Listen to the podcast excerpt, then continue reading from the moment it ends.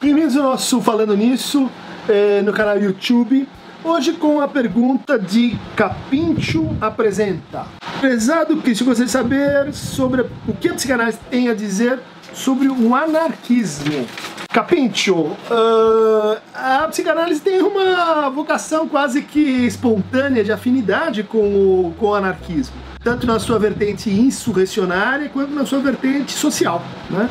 Uh, ambos são formas de pensar o poder a partir de uma hipótese, vamos dizer assim, negativa. Né? A partir de uma hipótese que a gente vai encontrar subsidiada na antropologia, eh, nos estudos uh, da sociedade contra o um. Né?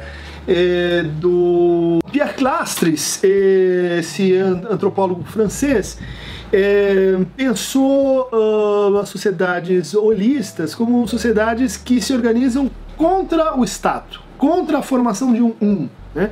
Contra, uh, dentro de um coletivo, a localização do poder, a transferência do poder para algo, alguém que vai exercer, então, de forma moderadora, autoritária ou legislativa, esse poder sobre os outros. Né?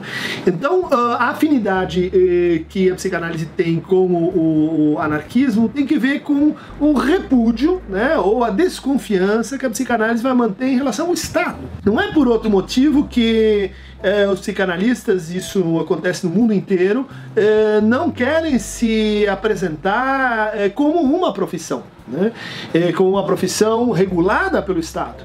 Porque, de alguma maneira, se entende que esta relação com o Estado já nos compromete com uma determinada função de poder, com uma função de institucionalidade do poder, que é, por constituição, avessa a como a psicanálise entende, ou poderia entender o poder, é, que é, no fundo, uma instância repressora, uma instância que vai é, abdicar e exercer o seu papel, vamos assim, de indução é, de sintomas, de indução de mal-estar, de indução de renúncia pulsional e assim por diante. Ou seja, a psicanálise tem uma desconfiança quanto a essa fé na lei, né? essa fé de que a gente vai conseguir produzir um sistema legal que poderia então representar a, a felicidade para todos. Há uma afirmação de Lacan que parece bastante anarquista, em direção da cura e os princípios do seu poder, em 1958, onde ele vai falar que a psicanálise se sustenta como uma prática autêntica, né? uma praxis autêntica, ou então ela vai se reduzir ao exercício de um poder.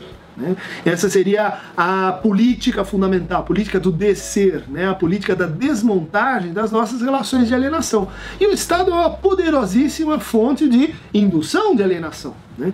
Então, uh, se a gente pensar assim na história do do libertarismo, na história do socialismo, na, na polêmica entre Marx e Bakunin. É, talvez a psicanálise, do ponto de vista da concepção de poder, estivesse com, a, com Bakunin, né? com a ideia de que é, é possível imaginar um mundo contra-institucionalista, né? um mundo em que a formação de verticalidades descendentes da verticalidade histórico-antropológica baseada no pai, no totem, é, é em alguma medida possível. E na ausência, então, como dizia o Lacan, dessa, dessa capacidade de exercer autenticamente uma praxis, o que, que seria isso? Seria uma prática anarquista, né? seria uma prática em afinidade com essa crítica permanente do poder. Para muitos, isso justificaria ou isso induziria uma evasão da psicanálise do espaço público. Né?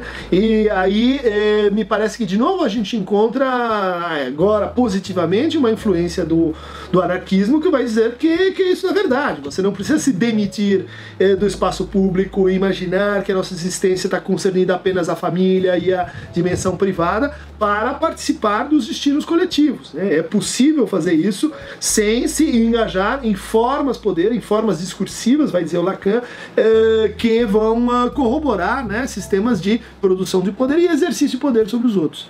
Recentemente, uh, a gente tem uh, um, um trabalho organizado pelo Marcelo Keck, né? A vontade de, de, potência em psicanálise, onde ele vai resgatar um personagem muito, muito diferente na história da psicanálise, chamado Otto Gross, né? que era um leitor ávido uh, da tradição nietzschiana, da tradição anarquista, e que achava que a psicanálise podia ela mesma se organizar de uma forma mais anarquista e que poderia ser uma contribuição de contrapoder à teoria social e à teoria política. E o Gross era era dependente de cocaína, era assim alguém bastante é, errante, errático. Uh, o Freud não sabia direito como lidar com ele, mas reputava que ele era um pensador muito, muito valoroso. Ele também manteve um contato muito próximo com Jung. E é uma desses personagens malditos, né, na história da psicanálise que a gente precisa aprender a rever para recompor aquilo que nas nossas raízes nos ligam com uma tradição absolutamente radical, é, cuja cujo cujo a relação ainda não foi inteiramente pensada. Se você quiser mais desenvolvimento sobre essa matéria, é o trabalho de Davi Pavon Quelar, Elementos Políticos de Marxismo Lacaniano, onde ele vai eh, debater as consequências do pensamento de Lacan para a esquerda em geral e em particular para, para a tradição marxista, a tradição socialista, onde uma parte do uh, anarquismo se eh, enquadra. Para continuar anarquisticamente recebendo ou falando nisso, basta clicar no Aqueronta Movebo aqui embaixo. É isso.